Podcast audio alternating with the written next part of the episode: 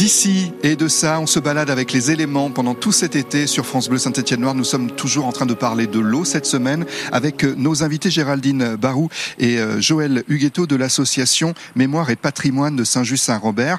On parle aujourd'hui des Rambertes. C'est quoi une Ramberte alors une Ramberte, c'est un bateau. C'est un bateau qui a largement contribué à la révolution industrielle en France, puisque c'est grâce à ces bateaux qu'on a pu emmener le charbon des célèbres mines stéphanoises tout au long de la vallée de la Loire, jusqu'à Nantes et même jusqu'à Paris, en passant par le canal de Briard. C'est impressionnant parce que ces bateaux étaient donc construits ici. Ramberte pour Saint-Just-Saint-Rambert. Eh, vous voyez, j'ai tout compris. Hein. et euh, donc, ils étaient chargés ici. Il y avait des, des, des, personnes qui chargeaient le charbon. Et ensuite, il y avait un, quoi, un, un conducteur, un pilote, euh, qui un navigateur qui partait. Ils étaient plusieurs. Comment ça marchait? Alors il y avait des mariniers. Alors les mariniers étaient pontois.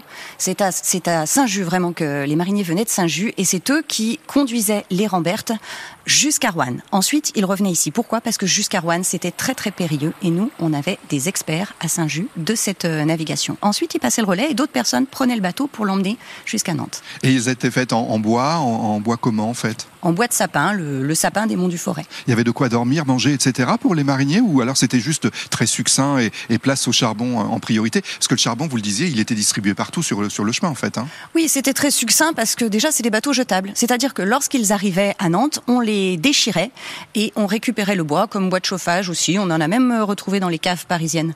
Impressionnant. Impressionnant cette histoire. Joël, euh, de l'association, il euh, y, y, a eu ce projet. Comment il est né très rapidement et surtout aujourd'hui concrètement, qu'est-ce qu'on peut voir? Parce que je sais qu'on peut en voir une de Ramberte. Alors on peut voir une Ramberte devant l'embarcadère. Effectivement, elle est visible depuis euh, le parking et on peut la voir aussi tous les week-ends puisque c'est ouvert. Il y a des manifestations tous les week-ends à l'embarcadère.